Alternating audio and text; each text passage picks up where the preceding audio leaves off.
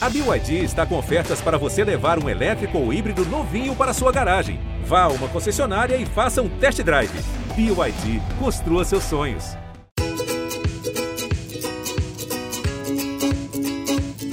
O choro. Como é difícil lidar com ele, né? Ver e ouvir um filho chorar. Como entender? Como ajudar? Como não surtar? Eu sou Natália Ariede, sejam bem-vindos a mais um episódio do Escuta que o Filho é Teu. Aqui é escuta, não é segura. Mas segura o choro aí, Karina Godoy. Ai, meu Deus, gente, esse tema de hoje, ele transborda emoção e é muito a minha cara, porque eu sou canceriana, canceriana chora bastante, e eu vou arriscar já, Natália, dizer que esse tema, pelo menos na minha opinião, tá, gente? É a primeira forma da gente se expressar quando a gente é um bebezinho. Primeira forma de comunicação, será que é isso mesmo? Bom, o fato é que chorar faz parte e parece que é uma parte muito importante da gente. Ó, vou começar aqui com uma confissão. Tem um choro que entra no cérebro de uma mãe, de um pai, olha. Ainda bem que a gente tem convidadas sob medida para ajudar a entender esse comportamento, o que mais leva os pequenos ao choro em cada fase da vida, do desenvolvimento. Então vamos a elas. Bom, a Elisama Santos, que é escritora, psicanalista, educadora parental e é consultora em educação não violenta. Então, Elisama, eu vou te dar mais uma função, tá? Doutora do choro. Seja bem-vinda. Olá, querida. Gostei da função. Obrigada pelo convite. É um prazer estar aqui para falar desse tema, né, que é tão importante e que faz tanto pai, tanta mãe perder a cabeça completamente com as crianças, que é o choro. Nem me fala. E eu quero saber da Juliana. Juliana Mendes Caiado, muito conhecida nas redes sociais, tem 43 anos e é mãe de sete filhos. Ju, Primeiro, parabéns. Segundo, com essa turma em casa, já deve ter rolado choro de tudo que é tipo, né? Já ouvi muito choro. Não tem jeito, né? De tudo que é jeito, na realidade. Um prazer estar aqui com vocês. Ai, que alegria. Bora, Karina. Bom, gente, a minha filha, ela tem dois anos e nove meses, tá? Então a gente já teve choro, obviamente. E tem aquela fase, né, do bebê que chora muito. E hoje, assim, que eu percebo o choro mais chato dela, assim, mais difícil para mim, é quando ela não consegue dormir, passa do ponto, sabe? E aí aquele choro chato que a gente não consegue controlar. Então, Elisama, ajuda a gente aqui a entender melhor, né, o que que leva os nossos filhos a chorar em cada fase e aí, do recém-nascido até a adolescência. Eu sei que é muito complexo, mas a gente vai tentar destrinchar um pouquinho isso, né? Tá, olha. A gente precisa entender que nós choramos por necessidades físicas e emocionais. Todo choro tem motivo, sempre tem motivo. Esse é um dos pontos que os pais mais precisam saber. A gente tem a tendência de julgar o choro, porque é um choro sem motivo. E aí a gente julga de formas diferentes ao longo da infância né? Então, assim, o bebezinho. O bebezinho chora quando ele tá com sono, quando ele tá com fome, quando ele tá com a fralda suja. Ele chora quando ele tá assustado, ele chora quando ele tá com medo. Como a maioria de nós. Mas a gente classifica o choro como o choro que é válido e o choro que é manha. Então, ah, ele tá chorando porque a fralda tá suja ou porque ele tá com fome. Tudo ok. Ah, chorou porque. Não sei porque ele tá chorando. Eu não sei porque ele tá chorando. Só tá chorando, tá limpo, tá alimentado. É manha. Existe choro de manhã? Ou é invenção nossa? Invenção nossa, desconexão nossa. Olha, tem o choro do motivo que eu não consigo entender, o choro do motivo que eu acho bobo, sabe? Aquele motivo que eu acho bobo, que eu acho, ai, sinceramente, criança, tá chorando por isso? Tem esse choro. Amei. Mas não tem o choro que não, não tem motivo. Ele tem, tem algo vivo naquela criança, sabe? E que ela vai demonstrar com o choro. É, Karina, a minha filha é canceriana, então eu sei Ai, muito o que você tá falando. Meu Deus do céu, olha, assim, às vezes eu até falo pro meu marido, eu queria chorar menos, porque numa discussão, ou, ou, quando eu vejo alguma coisa que me emociona na televisão, às vezes ele me fala, conta uma história, eu começo a chorar, gente. Assim, eu choro muito fácil mesmo, e às vezes eu não quero chorar naquela hora, sabe? Nossa, Calma. eu aprendi muito com isso, sabia? Com ela. A capacidade dela de chorar me ensinou demais. Eu então, até. Choro de mentirinha às vezes eu quero, viu? Ah, mas a gente tem essa capacidade, né? Mas é isso, assim, o choro ele tem sempre um motivo. E quando eu julgo o motivo do choro, eu não me conecto a ele. Então, assim, é, eu, não espero, eu não tenho que concordar com o choro da criança. Eu não tenho que achar que aquele choro é certo ou não. Não estamos nesse campo. Eu preciso me acolher o choro dela. Eu posso dizer não, eu posso continuar colocando um limite, eu posso continuar falando, você não vai ter isso que você quer, mas eu posso dar um abraço, dar um beijo, falar, vem filho, vem pro colo da mãe, chora aqui no abraço da mãe. Então, assim, a gente chora pelos mais diversos motivos, independente da idade, sabe? Assim, óbvio que cada idade a gente vai tendo um, um dançar maior desses sentimentos, né? A, a complexidade do que se sente vai ficando maior. Mas as crianças elas choram, desde bebê a gente chora pelo susto, porque alguma coisa, algum barulho caiu perto de mim, eu tomei um susto, eu tô com medo, eu vou chorar. Né? Pelo medo de. Ontem eu acolhi meu, acolhi meu filho porque ele tava chorando que ele pensou que os pais, que eu e o pai tínhamos morrido. E eu li um texto sobre ah, isso, Elisama, que você escreveu. Eu vi também. Nossa, que dó. Pois e é, dó, então... e é uma coisa muito louca, porque a gente também não pensa sobre isso, né? E aí ele veio com essa história para você e te fez pensar também nesse assunto, né? Você tinha Sim. a resposta pronta? Não, acho que não existe resposta pronta para essas coisas, sabe? É, eu acho que eu tinha. A primeira vez que ele me perguntou sobre a morte, ele tinha quatro anos. E foi uma conversa em que foi muito tranquila. Que ele só fez, mamãe, você vai morrer? Meu e eu não tenho medo de falar sobre morte. Eu falei, vou, filho. Vamos todos morrer. A morte é uma certeza da vida, né? Já diria Ariano Suassuna. Então eu conversei com ele sobre isso. Mas ontem foi um momento que ele saiu chorando e ele me agarrou. Ele fez, eu sonhei que você morreu. Nossa, aquilo dali acabou com qualquer resposta, qualquer facilidade de falar sobre a morte, morreu naquele instante, sabe? Você segurou o choro ali? eu, eu não desabei, como dava vontade de falar, chora igual a ele, né? A vontade uhum. de falar, não, não vou morrer, eu não quero morrer. Mas não podia. Então, assim, eu deixei a lágrima escorrer.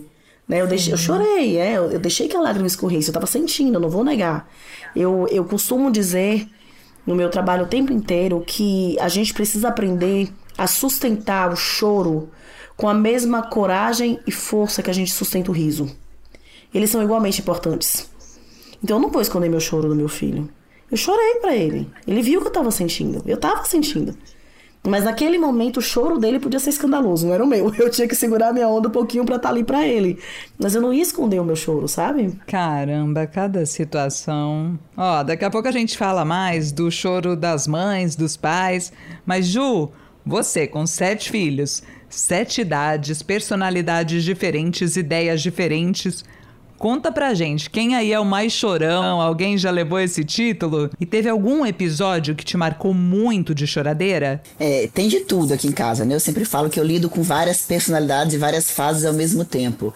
O que eu aprendi ao longo da vida é que a gente tem uma tendência muito grande a querer calar esses choros, né? Eu tenho filhos que choram mais e por tudo, né? Porque são mais sensíveis e porque é assim que ele se expressa né? E filhos, filhos que são mais, que seguram mais esse choro.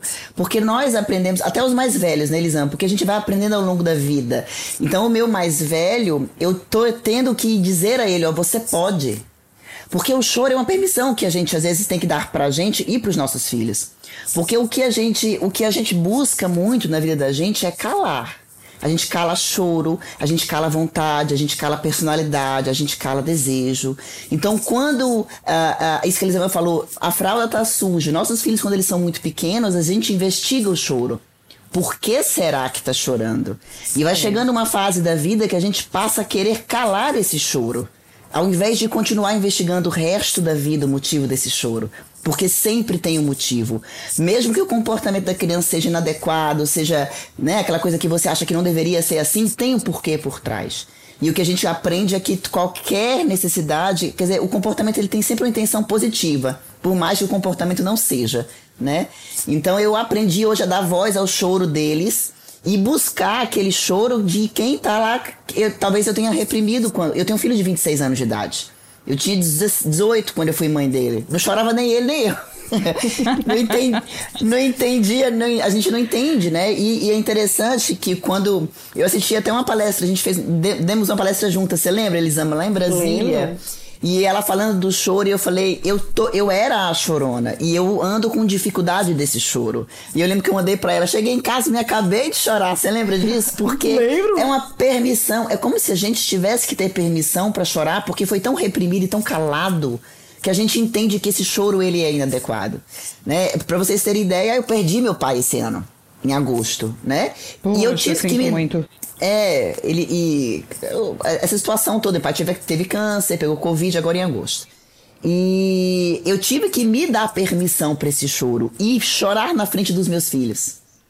Eu chorei com eles e fez, não está fácil. E eles choravam e vinham, me abraçavam, mas é isso. Quando a gente se permite, quando a gente faz isso na frente deles, o que a gente está dizendo é que isso pode acontecer. E tá tudo bem que aconteça na intensidade de cada um também. Né? Eu chorei muito na frente deles esse ano, pela situação toda do meu pai e tudo, e eu acho que isso foi muito válido para eles entenderem que é importante e que eles têm permissão para isso, sabe? Ô Ju, o meu sogro também faleceu em setembro, não foi de Covid, mas ele já tava com uma demência. E o meu marido chorou na frente da minha filha, depois, assim, dias depois tal. E me lembrou isso. E aí ela virou e falou: ela tem dois anos e nove, né? Não chora, papai. E eu falei, filho, o papai está triste, porque Sim. o papai dele foi embora. Então, assim, é, eu falei, É uma filho, pode chorar. né? É, pode chorar, Maurício, pode chorar, porque ela também tem que entender que você tem essa emoção. Então, você me contou essa história, me veio na hora aquele dia, na minha cabeça. Traz muito, né? E vocês, é, a Ju, você ficou contando essa história de, do seu marido, eu lembrei da minha filha. Como eu falei, ela é uma canceriana. E ela chora. Mas ela chora muito. Eu preciso conhecer sua filha. Ela chora em níveis que eu não sabia que era capaz, assim, era possível que alguém chorasse. Ela chora quantidades que eu achei que era impossível. Gente, eu entendo Eu não que a gente não consegue possível. parar. A gente vai num negócio e não dá pra parar mais. Sim, Tipo- sim, ela, tipo- ela mergulha no choro, ela, ela é aquela que escorre pela parede, sabe? Olhando, olhando pelo espelho. Drama, Olhando entendeu? Exato. Novela mexicana. É esse nível de choro. E por um tempo eu fui a criança que tinha um choro muito reprimido, né? Como a maioria de nós. A maioria Sim. de nós cresceu ouvindo: você quer um motivo de verdade pra chorar? Quer que eu te dê um motivo de verdade? Porque o nosso motivo não era de verdade, nosso motivo era de mentira. Né? Não era motivo. Não era motivo. Eu vou te dar um motivo pra que você chore. Um motivo que eu acredito que é válido pra que você chore. E aí me veio essa criança que chorava desesperadamente.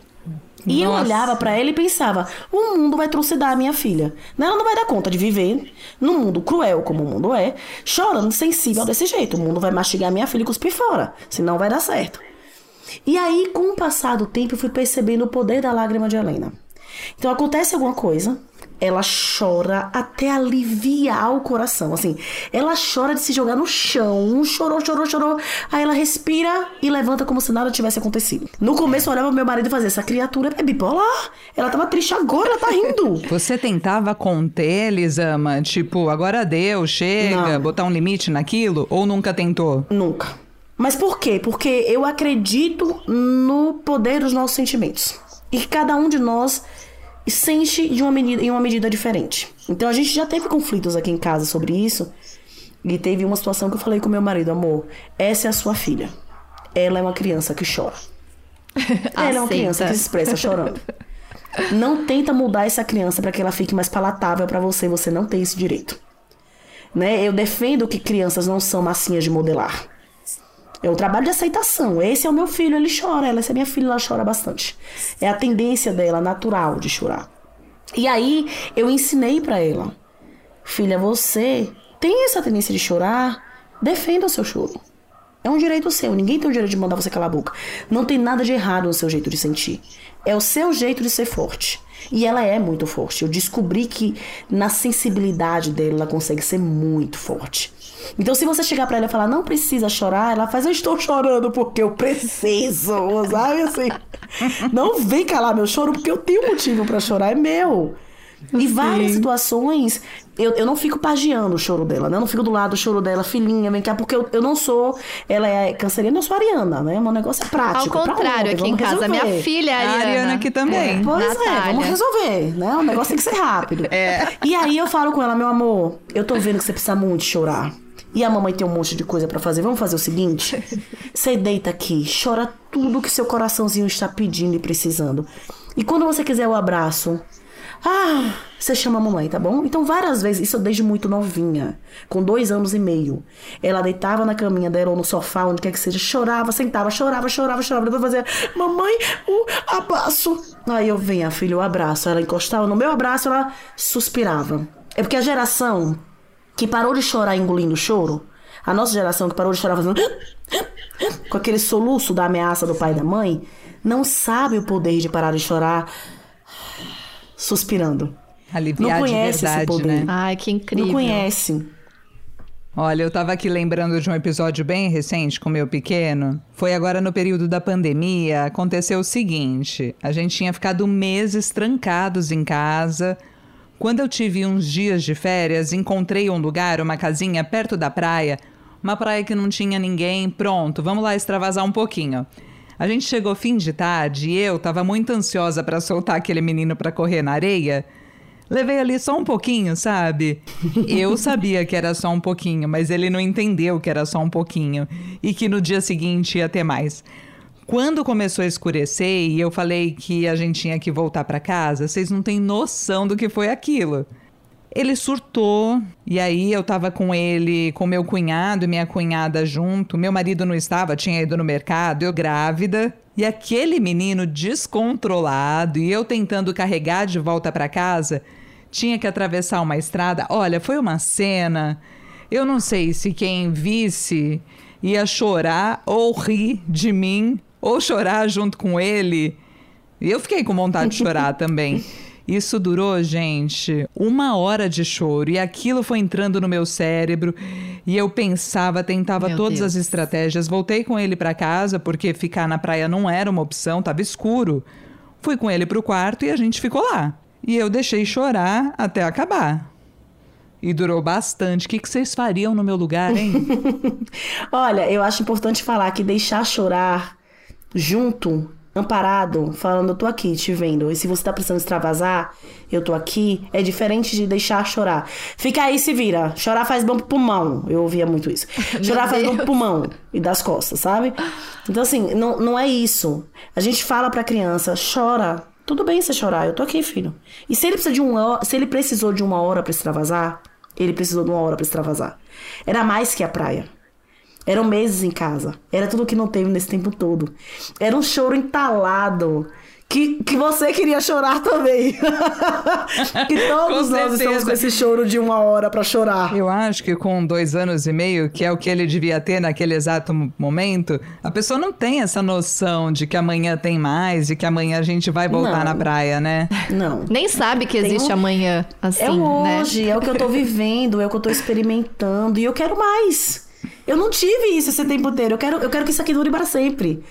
Eu acho Eu que essa acho- coisa de quanto tempo que esse choro tem que durar é algo muito nosso. A criança tem o tempo dela. Como é que eu posso te dizer, Natália, quando é que você tem que parar de chorar? Já deu, Natália, já chorou demais, agora levanta. Isso não existe. Mas a gente ouve até como adulto. Sim, Já é deu. violento, né? Você sabe Diga, o, que que, Ju. o que que eu penso? Eu, eu acho que numa, numa situação assim, como eu já vivi com algumas crianças assim, às vezes o que, o que ele tá dizendo é, é comunicando com aquele choro que ele queria mais. E às vezes a gente, a gente não consegue dizer que está entendendo o lado da criança. Sabe? Tipo assim, eu sei, é, é, você quer mais. Porque o que a gente fala, mas eu já te disse que é só amanhã. Mas, mas a gente já ficou aqui. E às vezes é só. É, você queria ficar mais. É, eu também queria. Às vezes, essa identidade, isso, isso, sabe, funciona. Quando a gente lida com adolescente, por, gente, ah, por exemplo, às vezes eles querem desabafar.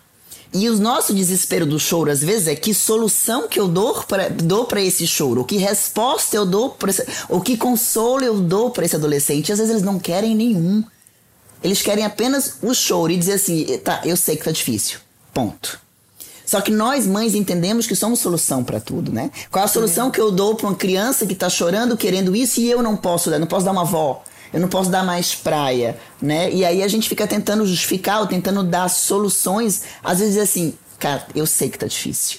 Você queria estar aqui com sua avó, né? E, e ficar ali, talvez. E, e eu acho que os- quando você fala assim, o choro entra no cérebro, é porque às vezes é tão ruim, porque a gente não sabe como lidar, a gente não aprendeu a lidar com o nosso, né? A gente não sabe lidar com o choro porque a gente entendeu que tem que dar uma resposta para aquele choro. E às vezes a gente não tem que dar resposta. É só chorar. É, É só chorar, Ju. Você me lembrou falando do adolescente de algumas vezes que eu vivenciei aqui com meu marido. Em que eu precisava chorar e ele tinha essa ânsia, né? De resolver, de aconselhar, que acho que muitos maridos têm. E aí ele vinha me aconselhar e me aconselhar. Eu chamei ele uma vez e fiz: Olha, eu vou chorar e você só fala, poxa, amor, que bosta. Só diz isso. Não precisa dizer mais nada. Só concorda que foi uma bosta o que aconteceu e não me, não me resolve o que eu não quero resolver. E aquele momento, né, gente, às vezes, assim, também, como pra gente é, como foi pra você nesse momento, por exemplo, também é pra criança. Ela precisa daquele momento. Eu converso com a minha filha, assim, desde que ela é bebê converso, explico as coisas. Hoje ela já entende muito mais, mas eu acho que se a gente tentar explicar e dizer aquilo que vocês já falaram, estamos aqui, se você quiser um abraço, mamãe tá aqui. Eu acho que isso acolhe também. Em algum momento ela vai pedir ou vai vai entender, Fiz né? tudo isso durante a crise do Vicente, Ah, viu? Nath, eu não duvido. O motivo tá muito ligado ao que a Ju falou. É. A gente quer o motivo pra dar solução. Sim, exatamente. Se a gente sai desse lugar de dar solução, o motivo ele é importante, é, mas ele não é mais o topo de tudo. E É, e, o que acontece é que eles vão crescendo e vai ficando mais complexo e, e, e a gente menoriza, né? Isso que você falou, Elisana, logo no começo. A gente fala assim: ah, você não tem problema. Mas você brigou com uma amiga, mas você tem tantas. E a gente vai menorizando e, e a gente vai tirando deles esse espaço do choro. Do choro com a gente. Porque aí ele vai chorar Um com os dia Você vai amigos. saber que isso é besteira, né? E o que dizer do medo do olhar do outro quando o nosso filho tá chorando e a gente não consegue fazer parar? Até porque não tem como fazer parar ou a gente não deve fazer isso. Eu até acho que esse período que a gente está passando de distanciamento social poupou, entre aspas, muitos pais dessas situações assim, né, de exposição de estar no restaurante, no shopping, na festinha, numa viagem, lotado de gente olhando aquela situação de, entre aspas, de novo, birra. Mas vieram outros choros. Aliás, por falar nisso, o choro de birra eles ama, o que, que você me diz sobre esse termo? eu digo que esse termo é ro- é um rótulo violento. Natália, só violenta já usando o negócio aqui. é porque distancia a gente da criança. A gente botou o bebê é manha, a criança maiorzinha é birra, o adolescente é rebeldia. É. É. tudo sentimento, cara, que eu não sei dizer de onde tá vindo, eu não sei compreender, eu não sei o que fazer, então eu boto lá um rótulo e falo: é isso, esquece que é desimportante. Esquece que é desinteressante. Né? Engula todo o seu choro. Porque quando eu falo pra criança não precisa chorar, eu tô dizendo pra ela, eu não tô chorando pelos meus motivos. Que é isso você chorar por uma bobagem dessa? Então fala muito mais sobre o meu choro que não tá sendo chorado. É. Sobre o meu choro reprimido. Então tudo é birra. Porque se eu não tô chorando com o casamento de merda que eu tô vivendo, se eu não tô chorando com o trabalho estressante que eu tô, se eu não tô chorando com a crise no meu financeira, você vai chorar por causa do brinquedo que quebrou? Não, você não vai chorar por causa disso. É, e essa coisa do outro, né? Do, do que o outro vai falar, do que o outro vai falar da minha educação, do que o outro vai falar do meu filho. do meu- é, é impressionante porque nós crescemos com uma grande responsabilidade social. Como a gente deve se comportar perante o outro, como a gente deve dizer, o que deve agir, somos, né? Robozinhos assim. E a gente esquece a responsabilidade pessoal. A nossa integridade, eu, eu luto muito isso com os meus filhos aqui, cara. Suas emoções, seu corpo, seus sentimentos, suas opiniões, suas ideias, isso te pertence e ninguém pode invadir. Então isso é seu, você precisa, é, isso é, você não tem que estar fazendo pelo outro. E às vezes nós pais agimos muito é, por uma resposta social, porque eles te olham assim, você vai deixar? Você vai fazer, não vai fazer nada em relação a isso, como se, né? Porque nós esquecemos que nós damos birra. Hum, e como? Ah, e, e muito, e muito. Mas a criança precisa se controlar, sendo que você não dá conta desse controle. Você Mas dá por quê? É se controle porque eu não consigo me controlar E quando você se por descontrola. mim. É, e o que a Ju falou é muito importante. Do, do- esse olhar do outro, a gente foca tanto nesse olhar do outro porque os nossos filhos também definem quem nós somos. Eles fazem parte da nossa própria identidade. Então hoje eu não sou só mãe de Miguel, eu não sou só Elisama, eu sou Elisama, mãe de Miguel e Helena. Se Miguel for a criança que, dá, que bate nos colegas, eu sou a mãe daquele menino que bate. É. Se ele é a criança que chora, se a Helena é a criança que chora no mercado, que dá escândalo e tudo que é canto, eu sou a mãe da criança escandalosa.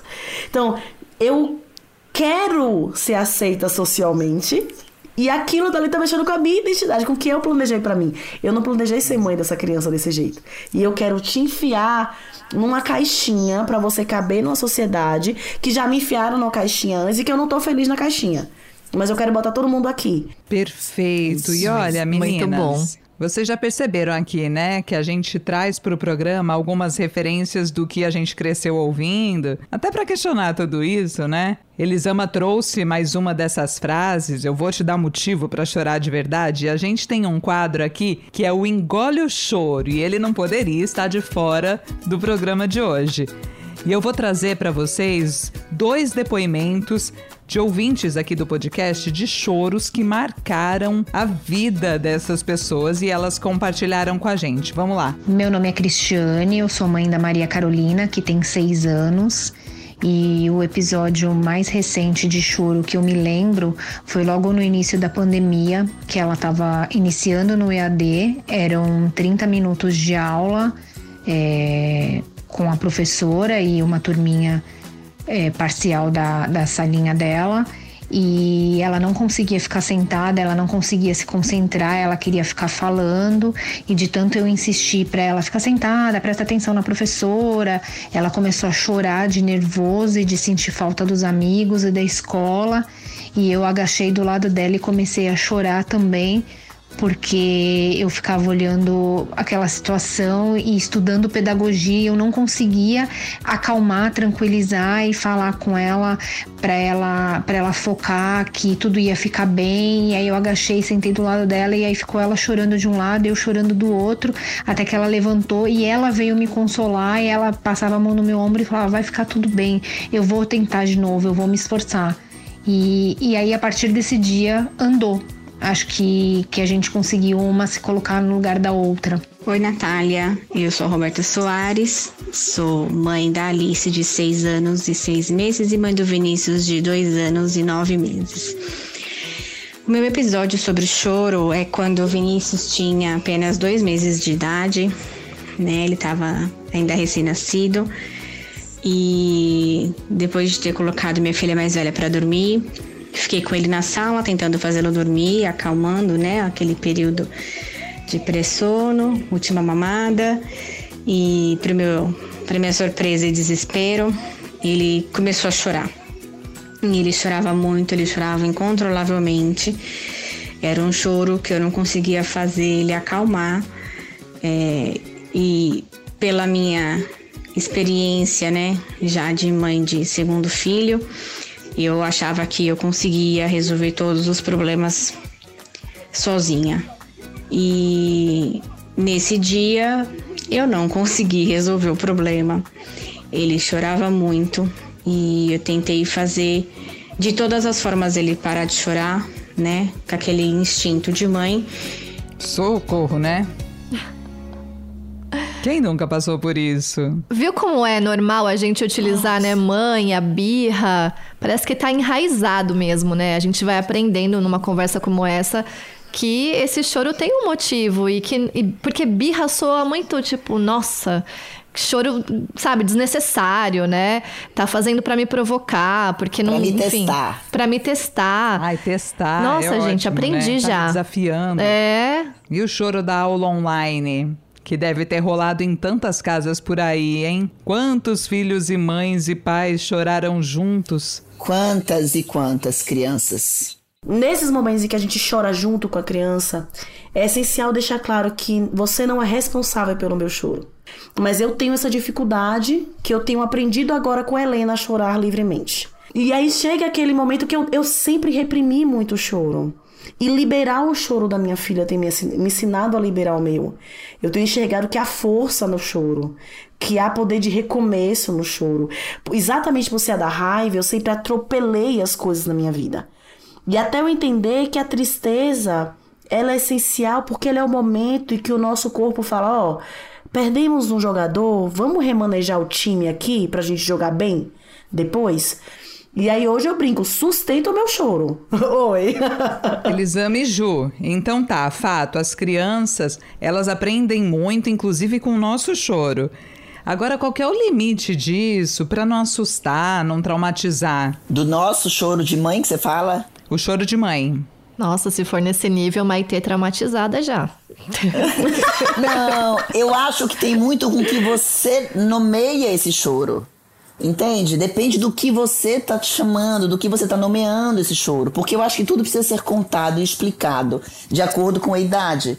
Então eu falo muito isso, assim. Muitas crianças tiveram muito problema na pandemia porque as mães também tiveram dificuldade de lidar com a mudança. Né? Então, tem problema para criança? Teve para todo mundo. Mas quanto mais flexível, mais as mães conseguiam dizer: olha, senta aqui, tá difícil, mas vamos fazer assim. Conseguiu se adaptar, mais fácil as crianças também. Eu acho que todo limite está na comunicação. Né? O que eu consigo comunicar? Que choro é esse? Por que esse choro? Porque uma criança, por exemplo, às vezes, como, como a mãe colocou aí, de dois meses, que chora a noite inteira, muitas vezes o bebê chora o nosso choro chora a nossa ansiedade, no, nosso medo do puerpério, a nossa insegurança. Ele não tinha nada, talvez. Mas ele estava dizendo para você: olha, resolve aí em cima, porque eu tô sentindo que aí em cima as coisas não estão legais. Então a gente precisa também cuidar da gente, cuidar do nosso motivo, do nosso choro também, e permitir esse choro, porque senão eles vão chorar o choro que a gente não tá chorando. Então eu acho que esse é o nosso limite, sabe? Sim, isso que você falou é essencial, é, nós somos contadores de história, né? Todos nós temos esse contador de história na nossa cabeça que fala, nossa, ela disse isso porque ela achou que eu falei aquilo e aqui. É, e aí vai aquela é. narrativa que ela é infinita, um pensamento chamou, chamou, chamou. Assim, a gente escreve da maneira mexicana, né? Maria do Bairro, Maria Mercedes, tudo aí que a gente cria na nossa cabeça. Tudo. Maria Karina. Pois é. e aí, a criança ela não é diferente. Então, quando algo acontece que eu não vou lá e crio e converso e desenho essa narrativa com essa criança, eu deixo isso pra mente dela, pro contador de histórias interior. E a gente sabe que ele não é criativo. Exato. E existe algo muito importante, assim, não vamos criar filhos sem traumas. Não. Isso é uma ilusão. É, nós temos as nossas feridas das nossas infâncias, das nossas histórias. Eu tenho um amigo, o Alexandre Coimbra, ele fala que as teorias entram em nós ganhando queloides. Elas já entram se transformando, se deformando. Porque nós temos as nossas dores, né? A teoria não sangra, a teoria não paga conta, a teoria não tem medo, a teoria não tem história. Quem tem história sou eu. E eu vou errar com meus filhos. E aí a gente vai ter a intenção e a atenção para reparar o nosso erro. Bom, gente. Eu aprendi muito. Tô com vontade de chorar Nossa. de ter que encerrar essa conversa. E sabe o que é legal, gente? É, é Assim, eu brinquei e tal, que eu choro muito, enfim. Mas quando isso acontece, seja porque eu tô triste ou porque eu tô cansada, eu, graças a Deus, então já fazia o que vocês comentaram aqui, que é ter esse diálogo e explicar que tá tudo bem, que a mamãe chora, que a mamãe também está com problema e que ela não é o meu problema. Vamos brincar, vamos mudar o foco tal mas me dar esse essa chance, né, de colocar para fora e, e, sem esconder, porque talvez dessa forma ela também aprenda que ela não precisa esconder o choro dela quando ela quiser. Enfim, acho que eu tô aprendendo aqui. Nossa, aprendemos coisas demais. Alguma consideração final nesse nosso momento de despedida, Ju, Elisama? Olha, minha última consideração é só para contar que o choro que a gente não derrama, ele vira briga, ele vira irritação, ele vira ressentimento, ele vira dedo na cara. Então, assim, por muito tempo eu fui essa pessoa de falar, ah, não tenho tempo para chorar não, mas virava raiva, e virava irritação, e virava briga. Se a gente chorasse mais, talvez a gente brigasse muito menos e resolvesse as coisas de maneira mais pacífica. Então você não é o alecrim dourado que nasceu no campo sem ser semeado, que não precisa chorar. Todos precisamos. Então vamos nos dar esse direito. É isso. Eu acho que a gente precisa ter permissão para chorar e dar permissão para chorar. E o choro é livre, deixa eu chorar. Vamos chorar.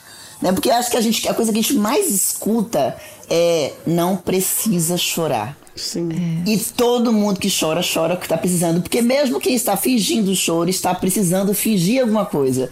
Então eu Sim. acho que a gente precisa sempre dar, dar essa permissão, né? Porque a frase da gente é automática, não é? É. Mas, não, mas, precisa chorar? A gente até entende isso, mas o que a gente fala é: não precisa chorar. Por que, que a gente precisa tanto calar isso, né? Então, é isso. Maravilhosos. Então você já entendeu, né? Pode chorar, tá tudo bem. Meninas, muito obrigada, viu, por estarem aqui com a gente. Amei a conversa. Espero que vocês tenham gostado também. Então, agora que você já entendeu que pode chorar e tá tudo bem, segue o nosso podcast, indica para os papais e para as mamães que você conhece e fica de olho nas redes sociais do G1 para saber todas as novidades e como participar aqui com a gente. Escuta que o filho é teu, ouça no Globoplay, no G1 e nas outras plataformas de áudio digital. Combinado? Um beijo, até o próximo. Ah, e pode ir lá no cantinho chorar, viu? Chora mesmo, porque faz muito bem. Tchau. Combinado, gente? Beijo então, até o próximo. Tchau, gente. Beijo, tchau. Tchau.